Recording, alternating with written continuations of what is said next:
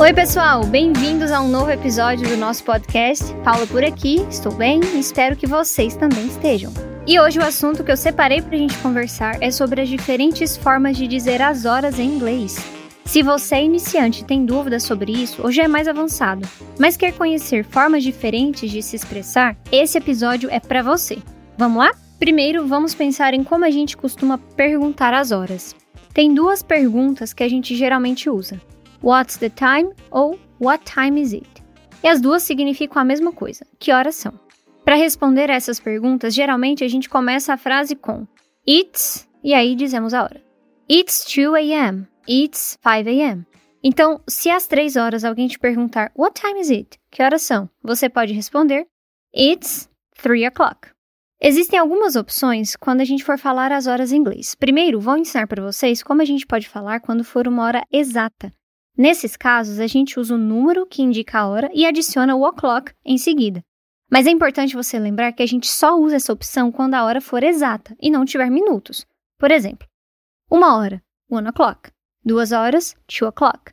Three o'clock, four o'clock, five o'clock e por aí em diante. Mas não é uma regra.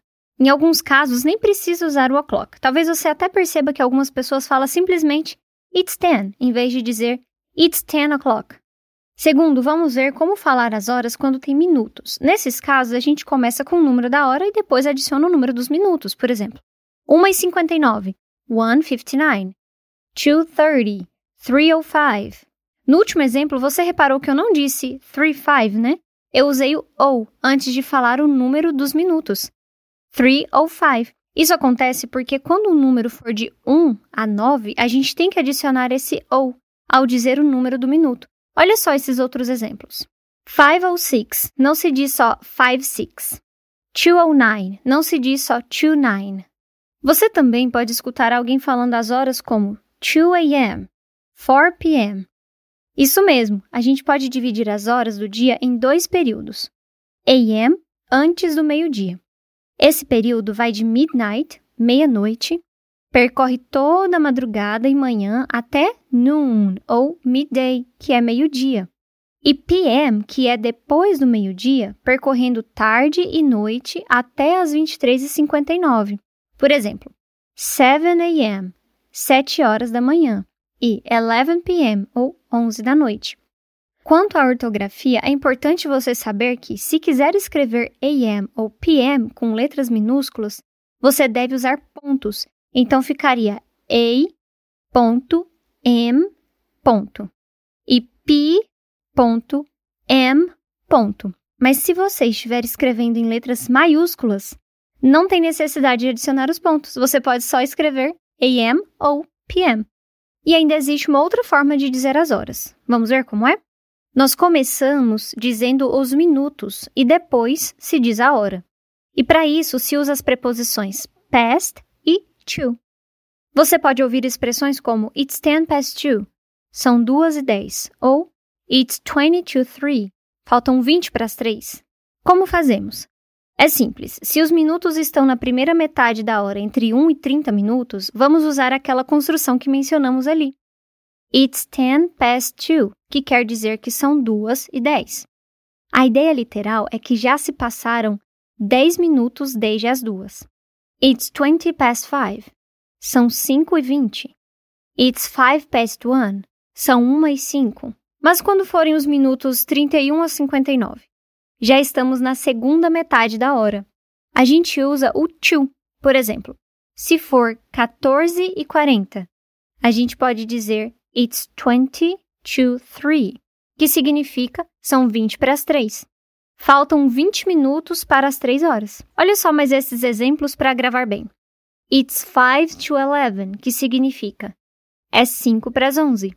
It's 10 to midnight, que significa é 10 para meia-noite. Um caso especial é quando estamos falando de 15 minutos, antes ou depois de uma hora completa. Quando for 15 minutos depois de uma hora completa, é bem comum a gente dizer a quarter past, que seria tipo um quarto depois da hora. Então, para dizer 7h15, posso usar It's a quarter past seven ou It's a quarter after seven. Já se estiver faltando 15 minutos para a hora completa, é comum dizermos a quarter to.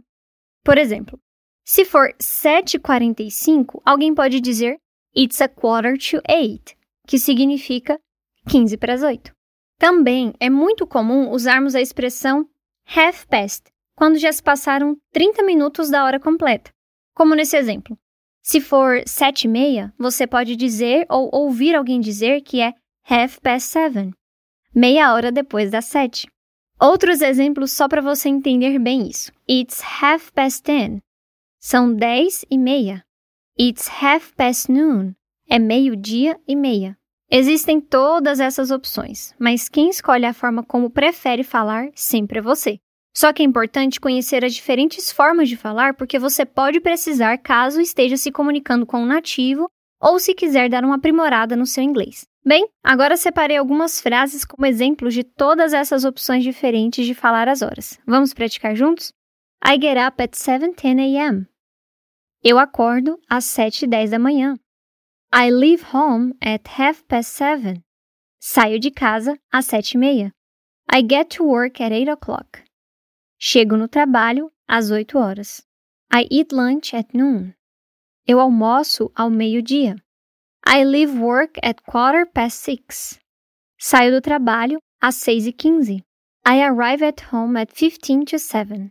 Chego em casa às 15 para 7. I go to bed at 10:35 p.m. Vou para a cama às 22h35. E é isso, pessoal. O episódio de hoje vai ficar por aqui.